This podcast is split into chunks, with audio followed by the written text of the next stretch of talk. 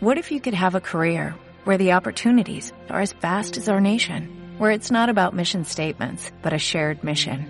At U.S. Customs and Border Protection, we go beyond to protect more than borders, from ship to shore, air to ground, cities to local communities. CBP agents and officers are keeping people safe.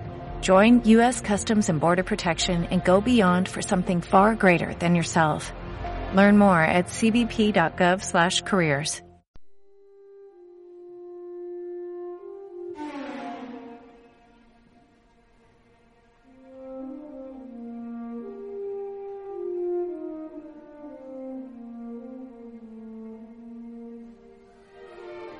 In distant Russia, land of forests, bears and huge meadows lived Prince Ivan, a brave and fierce hunter who liked to go out alone in search of adventure. At times he would wander far from the palace and spend weeks touring the fields, villages, mountains and valleys of Russia. In one of those adventures he unknowingly entered the domain of an evil sorcerer named Kastri.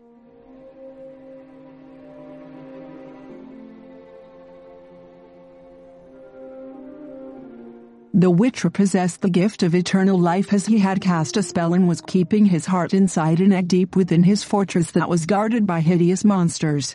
Anyone who entered the domain of Kastri was once discovered by the magician or by one of his monsters, was turned into a stone statue that later adorned the gardens that surrounded the castle of Kastri. The evil Kastri, after turning the unwary into stone statues, kidnapped his daughters and kept them captive in his domains as trophies for their evil deeds. That is, they could not flee from the grounds of the gardens because the monsters that were under the command of the, the, magician would bring them back and if they persisted in their idea of escaping they were also turned into stone statues. Ignorant of all these events, Ivan unknowingly entered the domain of Kastri and soon discovered a beautiful bird of an intense golden color perched on a tree.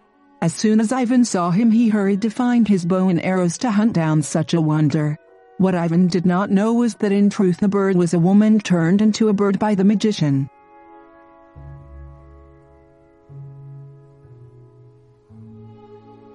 The wonderful bird when hearing noise behind him took flight quickly and Ivan went in pursuit of him. Each time they were entering more and more in the dominions of Kashli.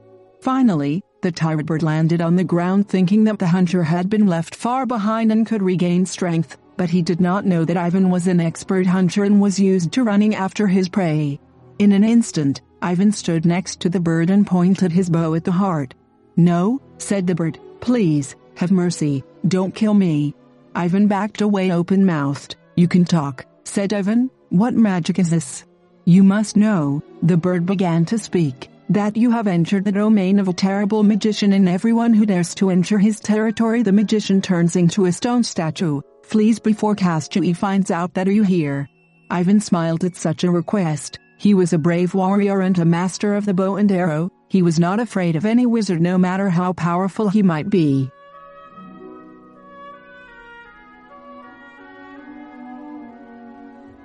Go if you want, said Ivan to the golden bird, and warn the witcher that Ivan has entered his lands and that I will face him and win.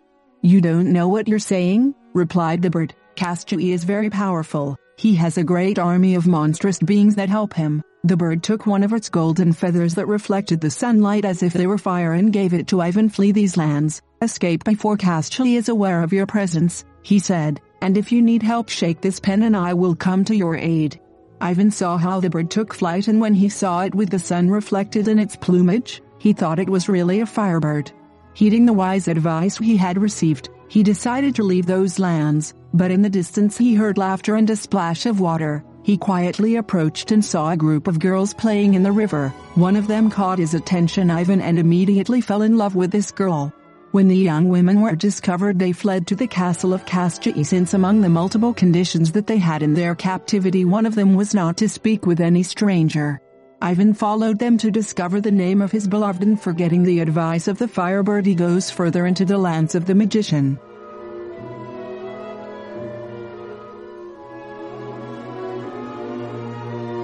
Upon hearing the scandal, the monsters guarding the Kastri domain came to see what was happening and discovered Ivan.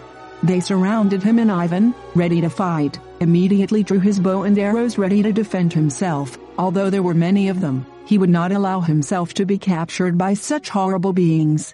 The monsters howled terribly and immediately Castui appeared with an angry face, ready to turn the intruder into a statue that adorned his gardens.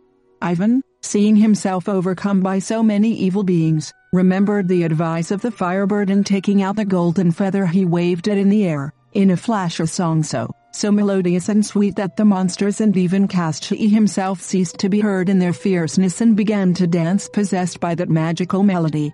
They danced for a while and one by one fell into a deep sleep.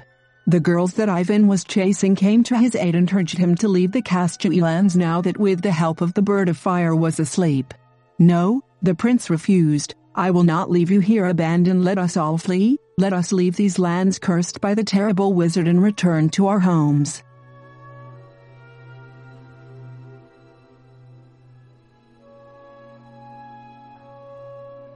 We cannot, the captives told him, Castui has us prisoners, if we escape he turns us into statues. Well, let's kill the magician and his horrible monsters, Ivan proposed, let's take advantage of the fact that they are asleep. You can't, they told him, Castui he is immortal, you cannot kill him, he has his heart stored in an egg and if nothing is destroyed, nothing can hurt him. I don't know where he hides it, commented the firebird, it is inside a crystal egg in the depths of his fortress. Take me there, said Ivan, I will destroy the egg and free you all from your captivity. The bird took the prince to the wizard's fortress and led him to the deepest cellars. There in the middle of a disgusting lake was the egg with the heart of Castui. Meanwhile the sorcerer and his monsters woke up from the dream that the firebird had produced in them. Castui, fearful of what might happen, ran like lightning towards the dungeons of the palace followed by the army of monsters.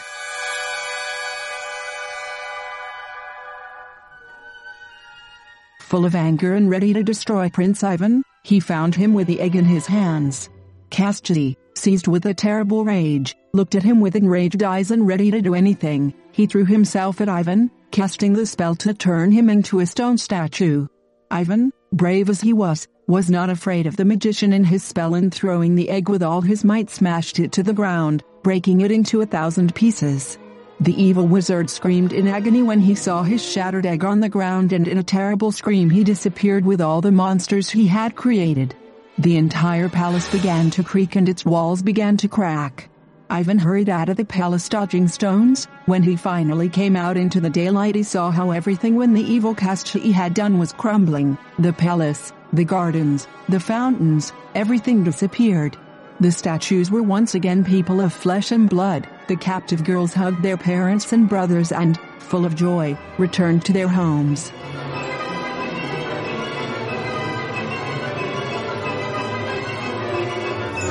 Ivan met with his beloved and they returned to the castle in his domain. There they married and lived happily. As for the firebird, he was left guarding what had been the domain of Castui. In his wickedness the magician had prevented him from returning to his original appearance. Now he is the one who tells the story of how Ivan had managed to defeat the terrible magician Castui who maintained the terror for a long time in those domains.